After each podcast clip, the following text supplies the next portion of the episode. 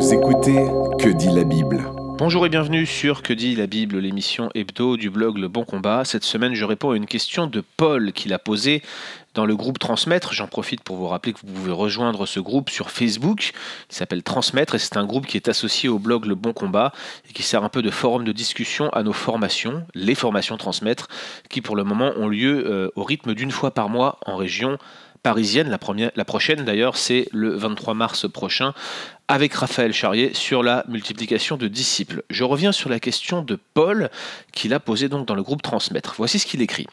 Quelle troublante rencontre entre Élisée et Azaël, alors serviteur du roi de Syrie Ben Hadad. Comment cela se fait-il qu'un homme de Dieu comme Élisée puisse ainsi ordonner de mentir? Ce qui est d'autant plus troublant, c'est que juste après, il lui annonce ce qu'il va devenir, autrement dit le roi de Syrie, et ce qu'il va faire, à savoir massacrer les Israélites. Alors que d'un point de vue pragmatique, il aurait humainement semblé plus utile de taire cette vérité-là plutôt que de lui donner des idées pareilles, voire même un blanc-seing divin. Voilà ce que Paul nous écrit. Alors avant de répondre à la question de Paul, hein, qui est donc comment est-il possible qu'un prophète comme Médisée puisse ainsi ordonner de mentir à Azaël, je vous propose qu'on reprenne simplement le texte qui est relativement court et qui se trouve dans le deuxième livre des rois, chapitre 8 versets 7 à 15. Je lis dans la version euh, NBS que j'ai légèrement modifiée. Voici ce que dit le texte. Élisée se rendit à Damas, et Ben-Hadad, roi d'Aram, c'est la Syrie, était malade. On lui dit L'homme de Dieu est venu jusqu'ici. Le roi dit à Azaël Prends avec toi une offrande et va à la rencontre de l'homme de Dieu. Par lui, tu consulteras Yahvé en disant Survivrai-je à cette maladie? Azaël alla, à la rencontre d'Élisée, prenant avec lui une offrande et tout ce qu'il avait de meilleur à Damas, soit la charge de quarante chameaux. Et lorsqu'il fut arrivé, il se présenta devant lui et dit Ben-Hadad, ton fils, le roi d'Aram, m'envoie à toi pour demander Survivrai-je à cette maladie? Élisée lui répondit Va, dis-lui, tu vivras. Mais Yahvé m'a fait voir qu'il mourra. Le visage d'Élisée se figea, et il resta ainsi un long moment, et l'homme de Dieu se mit à pleurer. Azaël dit alors Pourquoi pleures-tu, mon Seigneur? Élisée répondit Parce que je sais le mal que tu feras aux Israélites.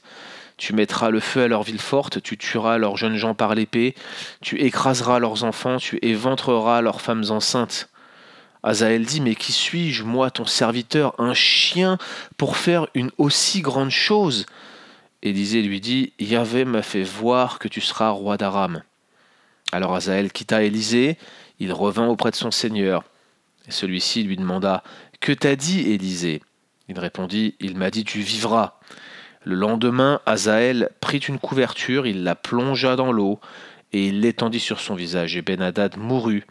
Azaël devint roi à sa place.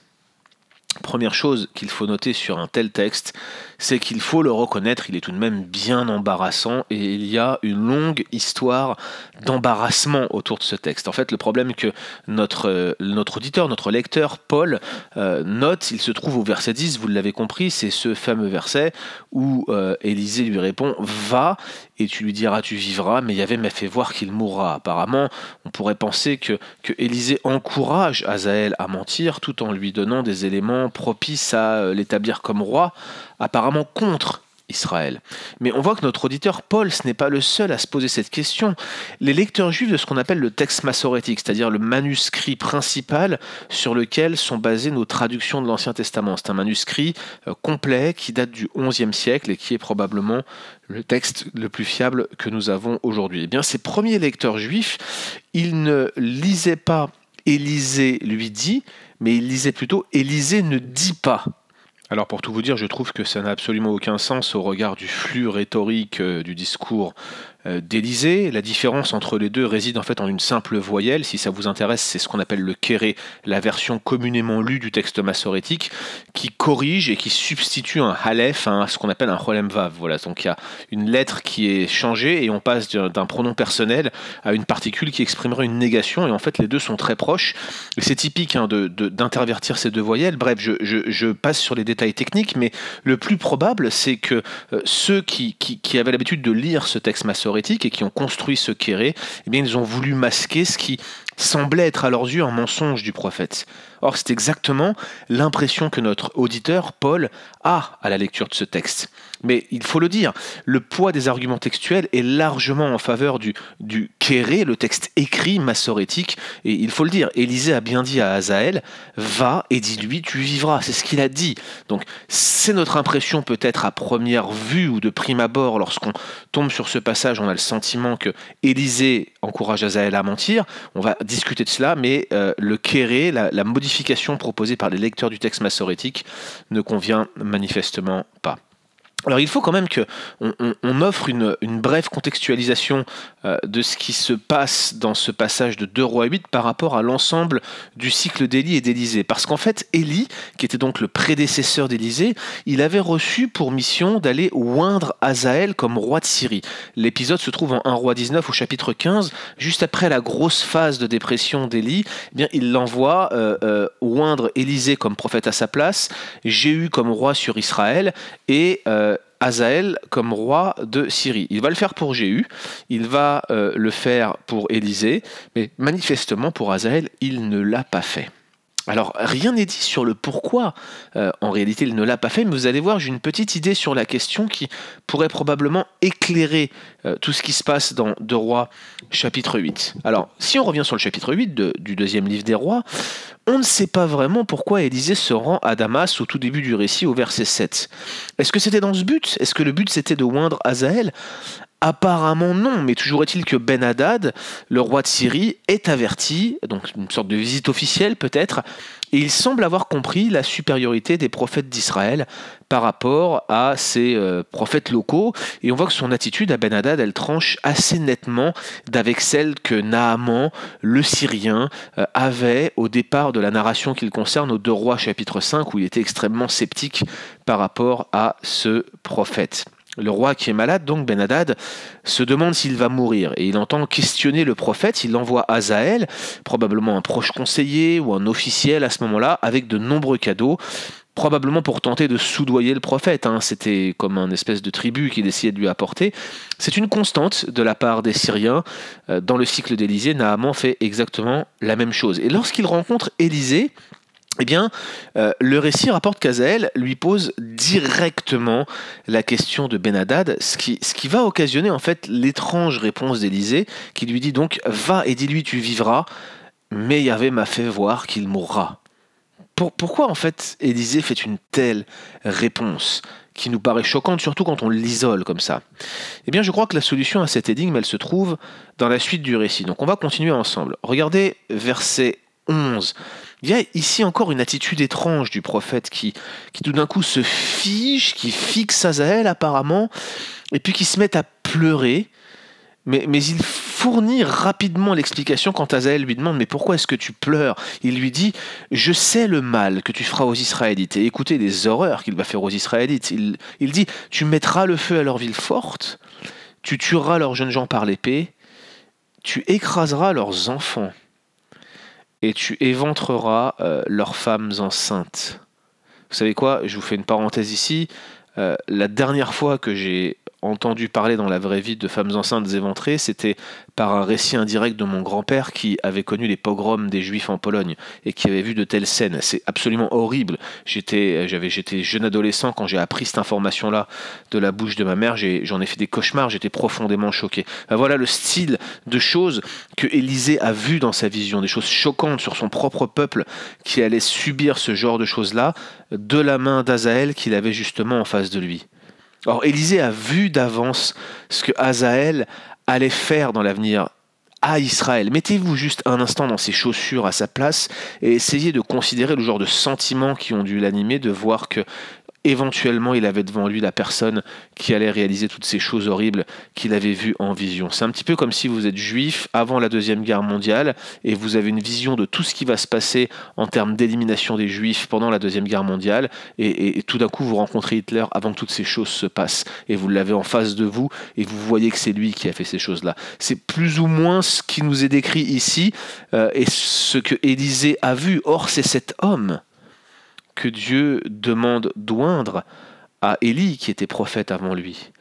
Et, on découvre peut-être ici pourquoi Azaël n'avait pas été oint jusqu'ici. Élisée et comme Élie probablement répugnait à valider un tel homme sur le trône qui était aussi cruel et surtout hostile à Israël. Et vous allez voir que c'est complètement confirmé par la réponse d'Azaël qui va démontrer que ses intentions vont clairement dans ce sens. Regardez ce qu'il répond, c'est même surprenant. Qui suis-je, moi, ton serviteur?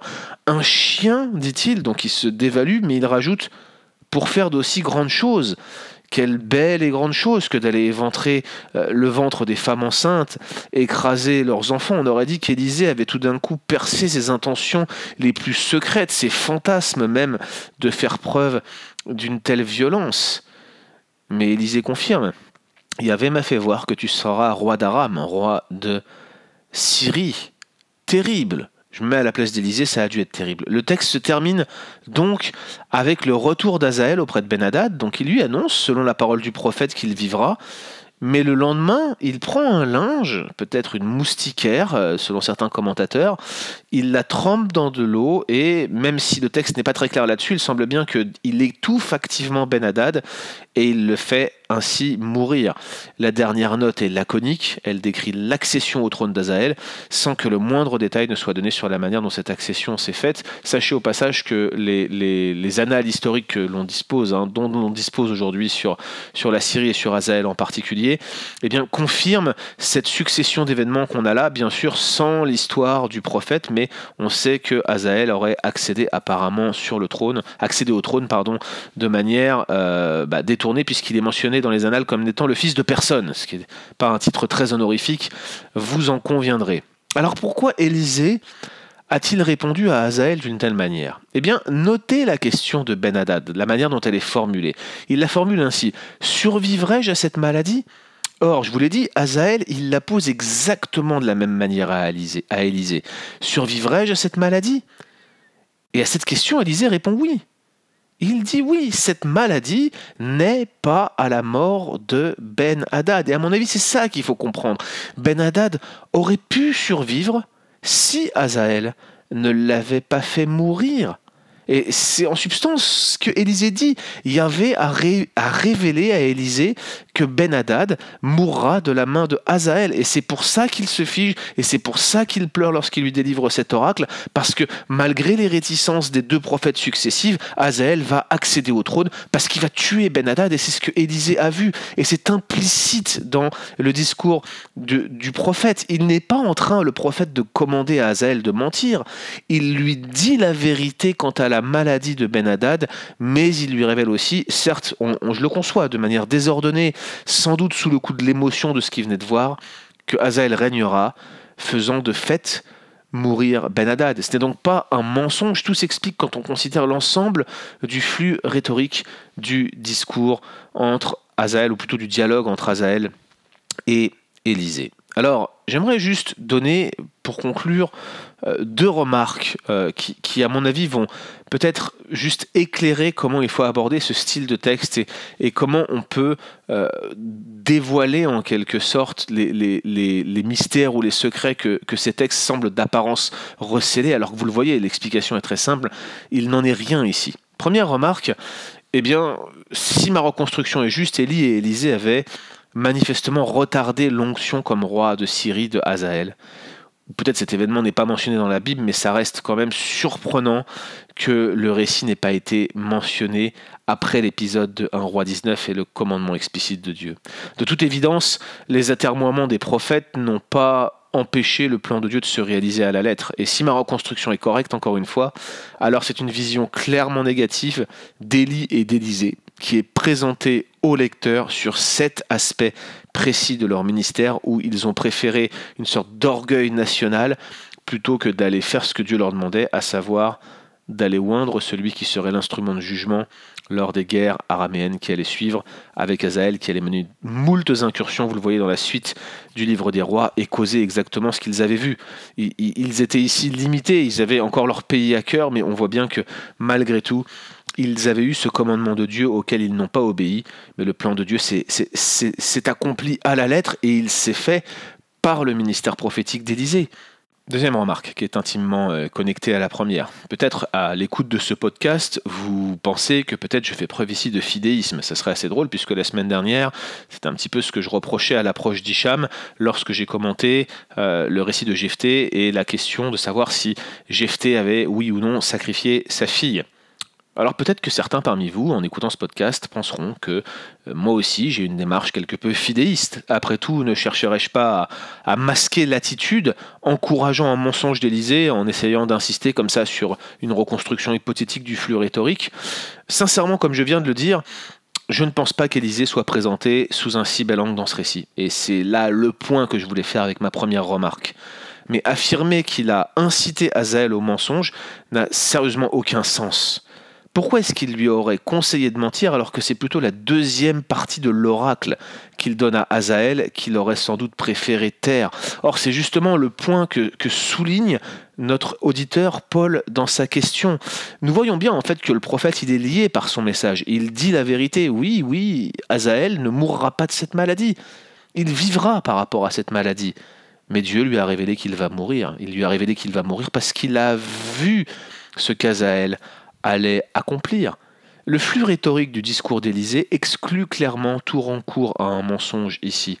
Une fois encore, le prophète, bien qu'ayant ses limites, eh bien il est lié par son message. Et c'est ce message qu'il délivre sous le coup de l'émotion certainement, mais qui reflète exactement ce que la situation allait être. C'est ça qu'il dit, parce que c'est la parole de Dieu dans cet oracle précis.